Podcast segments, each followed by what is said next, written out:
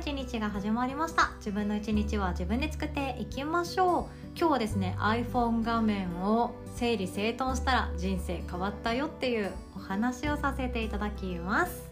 とその前に1点だけお知らせさせてください。今週の土曜日の朝10時半からはゆうこ先生によりますベースメイク術のワークショップが開催されます。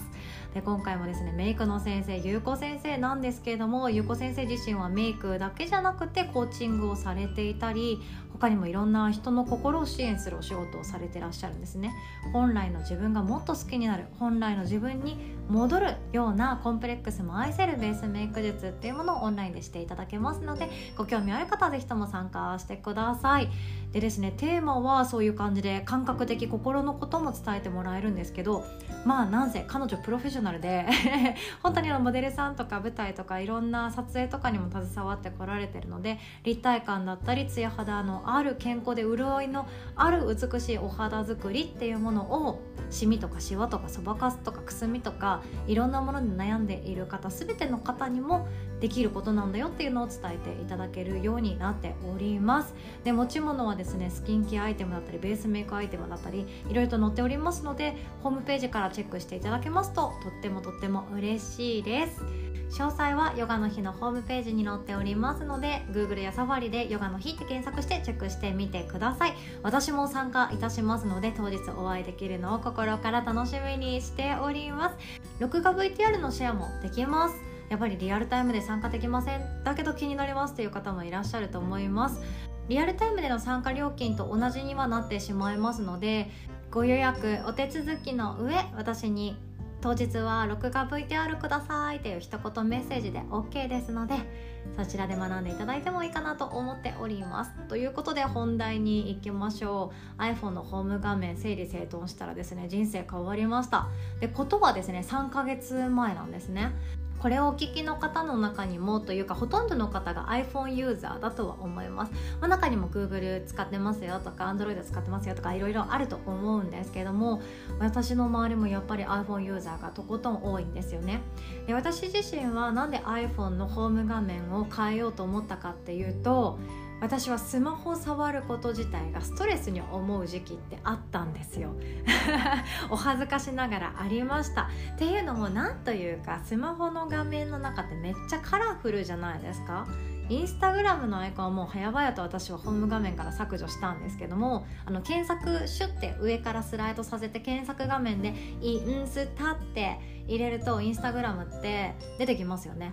そうこんなやり方もありますよね。なので検索したら調べられるアプリでわざわざそこまで触んないよな。むしろ視界から邪魔なんだけどなって思うものはできる限りホーム画面から削除するようにしているんですね。でもそれでもアイコンってやっぱりカラフルじゃないですか。自分がもしアプリの開発者だったらカラフルにすると思うんですよね。だって目立ってほしいですしそのアイコンの色を覚えてくれるとあ LINE ここだよねとか YouTube ここだよねとかあ写真ってここだよねカメラってここだよねみたいな形ですぐ見つけてもらえるからそりゃアプリのアイコンの色ってカラフルな方がいいしその雰囲気を出すカラーをシンプルに伝えられるものって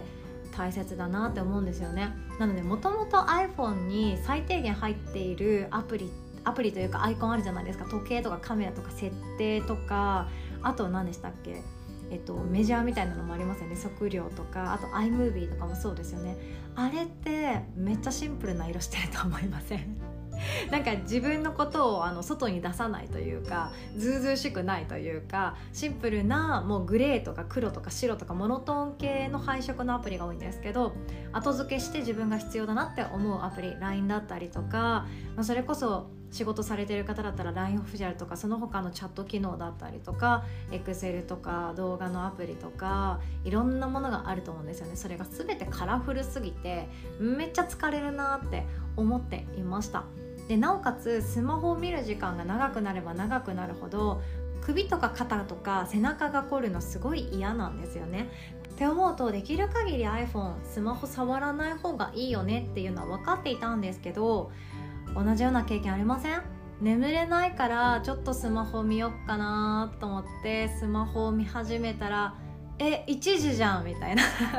ことであ気が付いたらあやばいもう寝なきゃやばいんだけど眠れないんだけどどうしようどうしようってなってそのまんま朝まで行きそうになる。ちょっと寝たんだろうけれどもそんなに寝た気がしなくて疲れが取れていない。いや目覚め最悪。あー疲れたな。お昼ぐらいに疲れたな。ほっと一休み。うん何しよう。スマホしかないよね。みたいな感じでずっと私スマホ触ってんじゃんみたいな時ってありません？私一時期あってもうこれは結構前なんですけどもうすごい嫌になったんですよね。なんでこんなに私はこの四角くてちっちゃい手のひらサイズのものに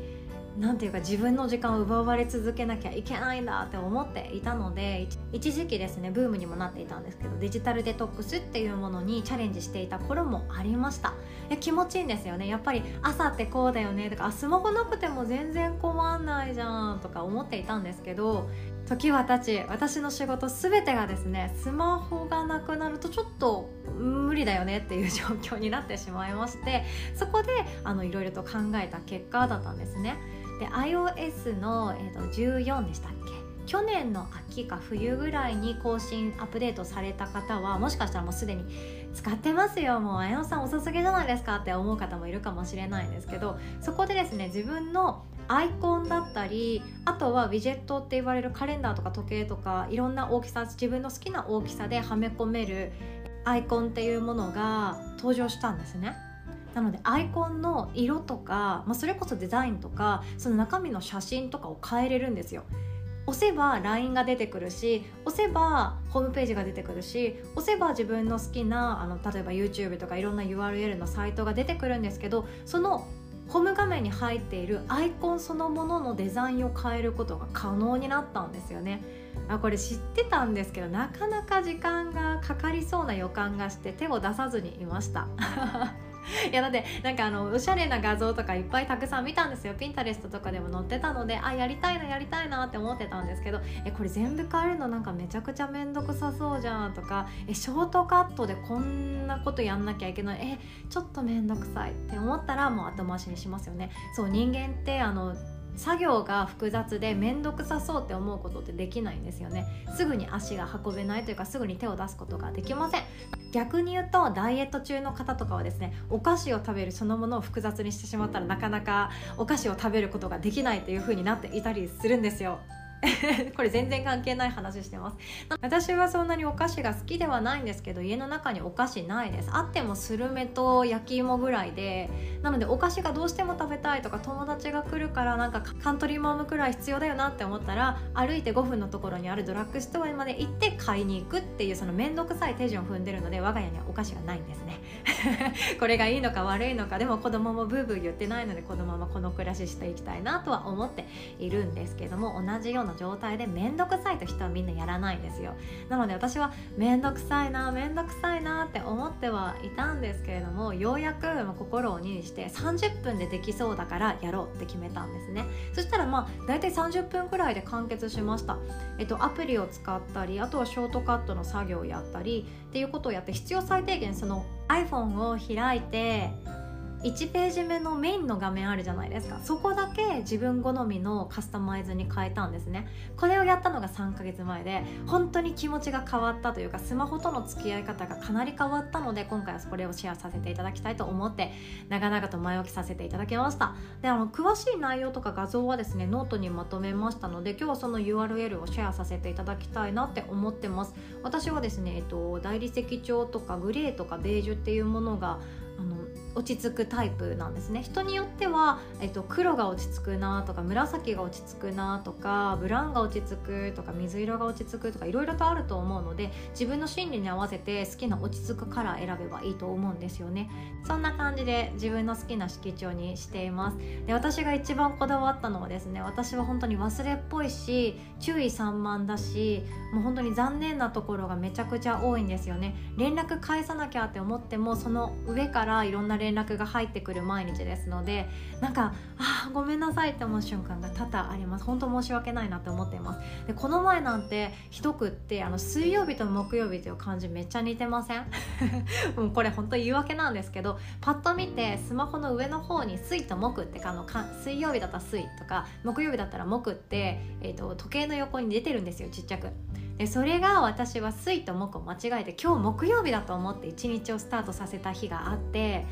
もう本当想像通りですよ。レッスンをすっぽ抜かすし残念な一日があったんですよね。私自身残念なくらい抜けてるなって日々思っていました。時間とかも時間の感覚も多分人とはまた違うだろうし曜日感覚も平日と休日の区別っていうのは本当に子ども園があるかないかで判断していて今日は何曜日だっけ？っていちいち調べてあ今日このスケジュールだよねって思ってインプットするようにしている状態なんですね。まあ、このスタイルの生活っていうのも自分がいやいややってるわけじゃなくて望んでやっているので自分でちゃんと情報とか連絡とか管理しなきゃなって日々思うんですよね。で私みたいなタイプの方その注意が散漫だったり忘れっぽかったり次から次へと新しい連絡が入ってきてしまって地に足がついてないなっていう方はですねあの私も実際3ヶ月やってみて思ったんですけどまず iPhone のカラーをトーンダウンしてあげるシンプルにしてあげてスマホを触る時間を少なくするっていうことと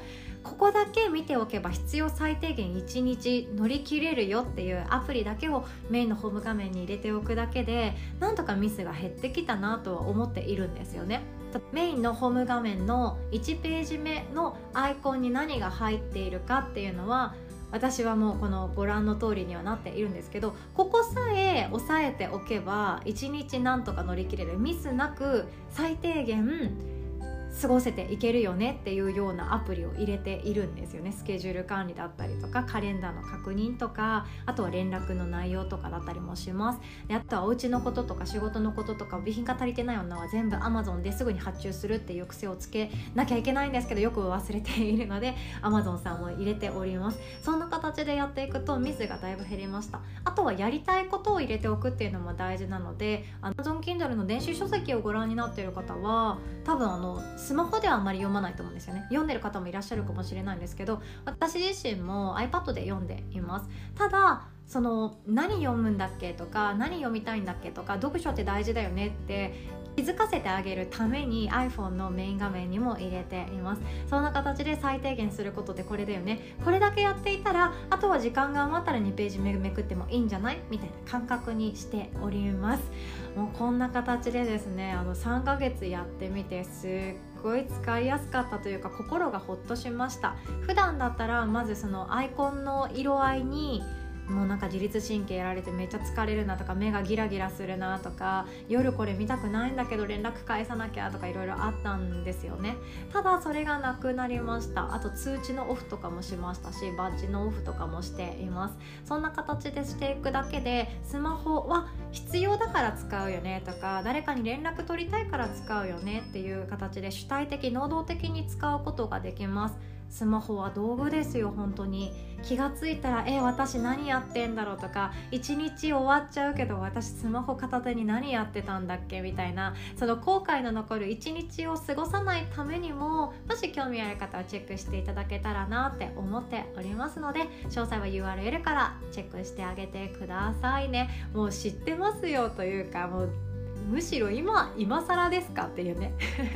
方もいらっしゃるかもしれないんですけど重い腰を私もあげました。では今日も最後までお聴きくださりいつも本当にありがとうございます。お互い素敵な一日を作っていきましょう。おしまい。